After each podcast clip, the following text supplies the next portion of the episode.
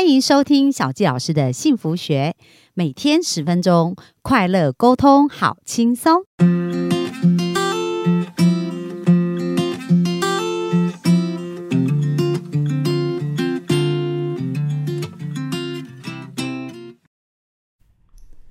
欢迎收听小纪老师的幸福学，很开心又在空中跟大家见面。那本周跟大家分享的是《爱、健康与金钱的秘密》这本书。前两天呢，我们谈到有关于爱啊跟亲密的一个关系，如何创造美好的关系。那今天想要跟大家聊一聊有关有关于健康的秘密哦。那在书中里面呢，他谈到什么叫健康？他说很多时候我们应该都觉得自己是健康、充满活力又快乐，因为这是人与生俱来的能权利。可是事实上，许多人并不经常有这种感觉，他们正面临着疾病、身体机能往下走的问题，或是遭受到忧郁症和其他心理问题的折磨，这些都是不完整的健康状态。而完美的健康状态是人与生俱来的权利，每个人都应该拥有。但是如果真的是这样，为什么不是每个人都可以健康无病呢？那原因有很多，可是影响大多数人主要的因素，就是我们将心智的力量用于疾病，而不是健康和安适。好，那这一段话呢，是在书中里面特别提到的哦，就是我们讲到潜意识的焦点呢，就会决定我们的力量所在。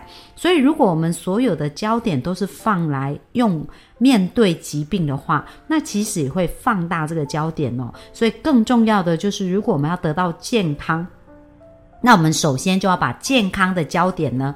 放在对的方向，就是去看如何变得更健康，而不是研究疾病哦。这是一个非常重要的一个秘密啊。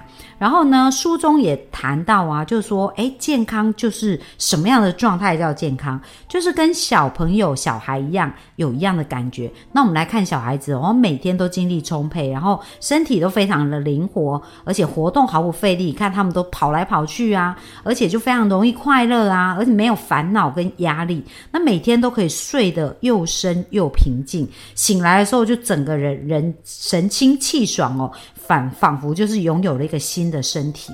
那而且对他们新的一天都充满了热情跟兴奋哦，所以这才是叫做真正健康的一个状况。可是很多人呢，我们像现在的人，其实都处于慢性的疲劳。所谓慢性疲劳，就是说，哎，虽然时间睡了很久的时间，或者觉得应该睡的时间的长度是够，可是醒来的时候还是觉得身体很累哦。那这样子。就没有像小孩一样的健康。那各位，你想要恢复像小孩一样这样非常健康吗？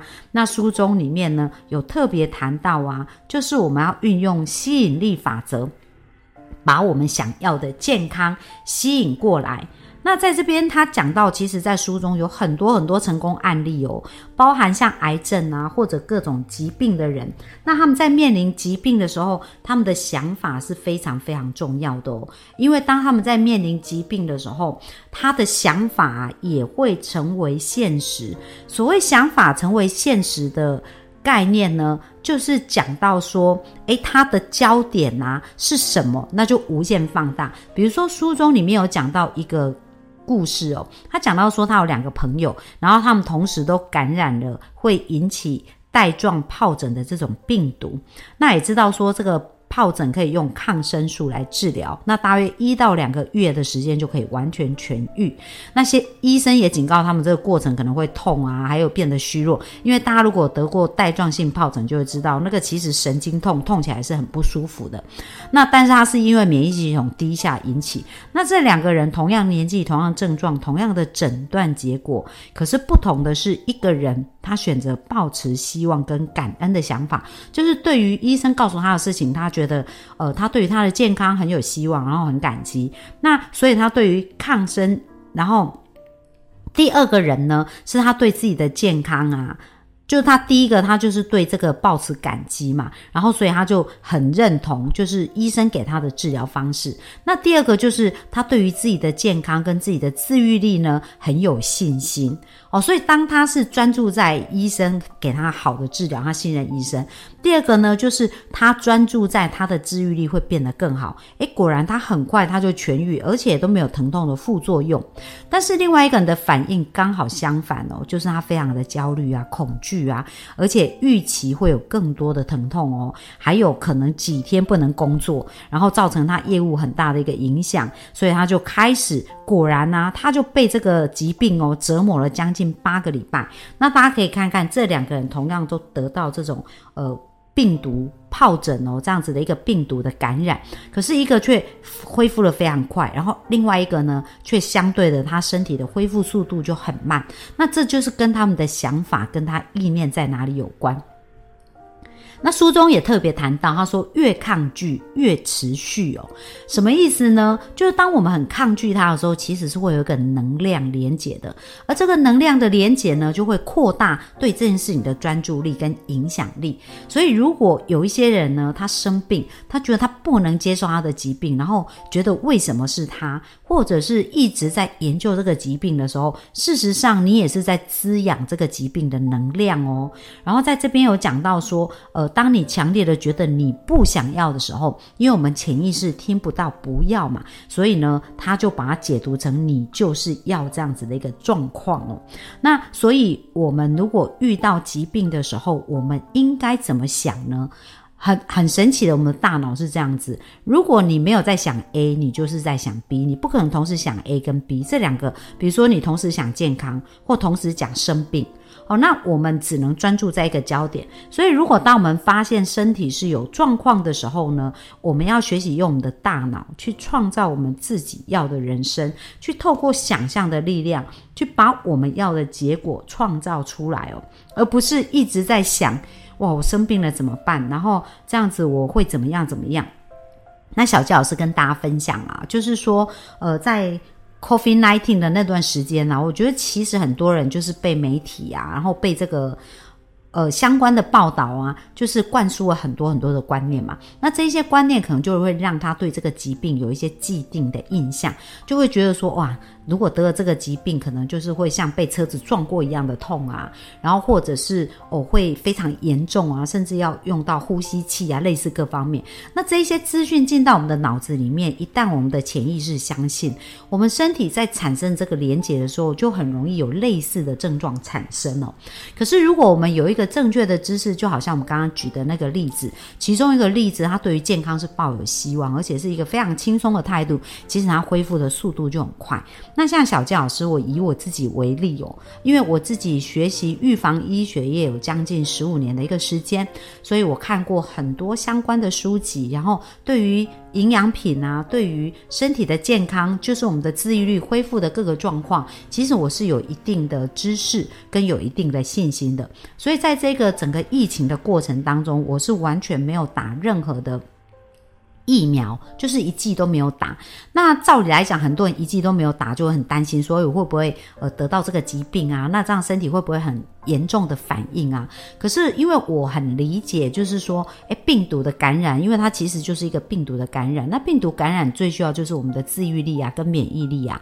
所以如果我们可以把我们的自愈力跟免疫力照顾好的时候，其实我们就是身体的我们的自愈，我们的白血球啊，跟我们的这些呃。身体的细胞都会来对抗病毒，所以相对的我是非常轻松的，我不会非常紧张，说啊，万一我得病怎么办？然后我要怎么去预防或什么？就是呃，我其实都是非常轻松的在看待。那果然在去年的五月啊，我就呃得到那个新冠的疫情，我就得到这个新冠肺炎这样子。那呃，因为我是有保险嘛，所以为了理赔，我就有到呃三种去做那个。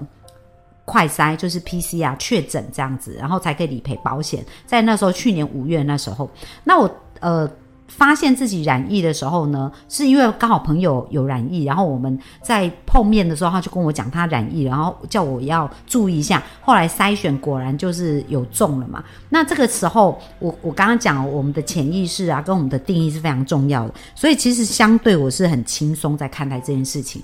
然后呢，我就知道要提升免疫系统嘛，所以我就用大量的营养素啊来去让我自己的免疫系统在一个很好、比较好的状况，让我的身体多喝水。水啊。那其实，在这整个过程当中，虽然我没有打疫苗，第一个我不会紧张，那第二个呢，我就是给我的细胞对的营养。那很神奇的啊，在这个过程一整个礼拜哦，就是我就是一直很想睡，就是需要大量的睡眠跟休息。那只有一天晚上呢，是微微就是发烧，有一点发烧，就是傍晚到晚上发烧。那我就是尽量让自己。继续睡，那其实我也没有使用什么药物，我就喝水啊，吃营养素啊，然后睡眠啊。那很神奇的，在这个过程当中，我发现，哎，我几乎也没什么流鼻水的症状，也没有什么咳嗽的症状，就是有一点发烧，然后就很想睡。那想睡的一个部分，大约想睡了两个礼拜，就是经常就觉得人有一点没力气，想睡啊，休息。那其实生病有时候也是在提醒我们的身体，就是说，哎，该休息了。因为小教老师就是属于那种。工作起来也是拼命三郎的，很多事情可以做，想要做，然后会很紧急的做，所以在休息上，也许我也没有给自己一个很充分的休息时间，然后刚好趁那段时间就给我自己一个很好的休息哦。所以从这一个恢复的过程，其实也完全印证书中里面谈到的。健康跟潜意识的想法，就是我们的潜意识专注的焦点呢，也会决定我们在健康上面的恢复状况。所以我们可以去看一看哦，到底我们对于健康拥有什么样的信念？那这个信念呢，会决定我们在健康上面的方向。像小杰老师一直有一个信念啊，就是。我知道很多人会相信说，哦，年纪大了啊，身体器官就会有很多的问题啊，然后年纪大吃慢性疾病的药是很必要的。但是我从以前我就觉得人应该要健康终老啊，那为什么年纪大就一定要吃药，然后甚至机能慢慢的衰退呢？那像我有一个信念，就是我想要，呃。做工作做到死的那一天哦，因为我自己本身也是一个基督徒，那以后我也很想要去传教。那我觉得要传教就有一个很健康的身体嘛，所以我就一个信念告诉自己，就说：诶，我一定会健康的活到死的那一天。那我想要把我的时间呢用来服务别人啊，然后为别人创造价值啊。那所以呢，当我们有一个信念跟有一个想法的时候，我们就会吸引来很多很多正面的事情来帮助我们。那这个信念对一个人的影响有多大？我们应该有听过，在医学里面有一个叫做安慰剂。那安慰剂就是我们常常有听到一些医学实验，他们会做双盲测试，就是使用这些药物或者是营养品的人，他们并不知道他使用的是药物还是营养品，但是医生都告诉他说：“哦，这个是治疗你疾病最新的药物，而且非常有帮助。”而一旦人们相信的时候啊，他身体的恢复状况其实有蛮多人是非常明显。即使他使用的只是安慰剂哦，可能只是维他命啊，或者是一个呃很简单的的的维他命 C 啊，或者 B 群类似这样的。但是当他相信那个是会对他有帮助的药的时候，诶，也对他会产生一个很好的作用。所以在这边有看到啊，其实当我们相信的时候啊。我们就可以去创造一个新的一个方向。那很重要，很重要，就是说，我们经常要感觉自己对于健康是好的。我们经常要专注在这些事情上哦，然后笑口常开啊，这个是很重要。所以自我对话其实就是我们输入我们健康里面语言程式最重要的一个部分。那因为小纪老师也是理解这个过程啊，所以像最近我在练马拉松的时候，哦，因为我有一个目标，明年想要去名古屋去跑马拉松。那当我在练习的时候，其实我左膝盖一开始在跑的时候有一点不舒服。那很多人就会说啊，不要过度运动啊，运动会有运动伤害啊。然后呃各方面呢，那之前我可可能左膝盖就有点不太舒服，所以当我要去跑的时候，也也也是曾经有一个想法说，诶，这样会不会越跑他膝盖越不舒服？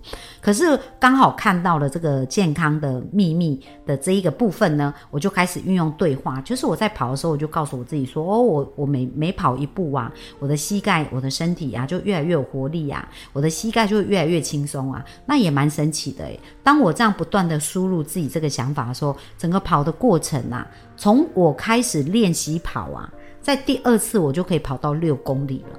而且在这个跑的过程，跑完以后啊，不仅我的膝盖没有更痛，我的膝盖真的也不痛诶。所以我发现，我们输入一个好的对话，对我们来讲就是一种创造。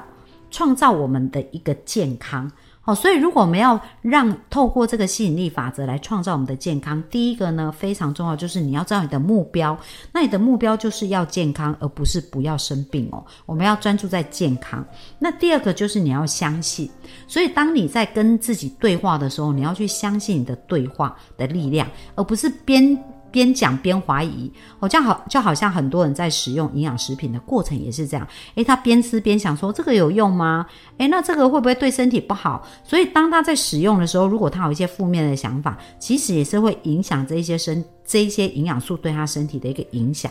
那如果你要选择使用它，你就全全全新的相信；那如果你不要使用它，你就用你相信的方法。但是你都是要产生这种相信的感觉。那第三个就是接收。那接收的意思就是保持好像我们已经得到了一样，然后感觉到说，诶，这个非常非常的美好。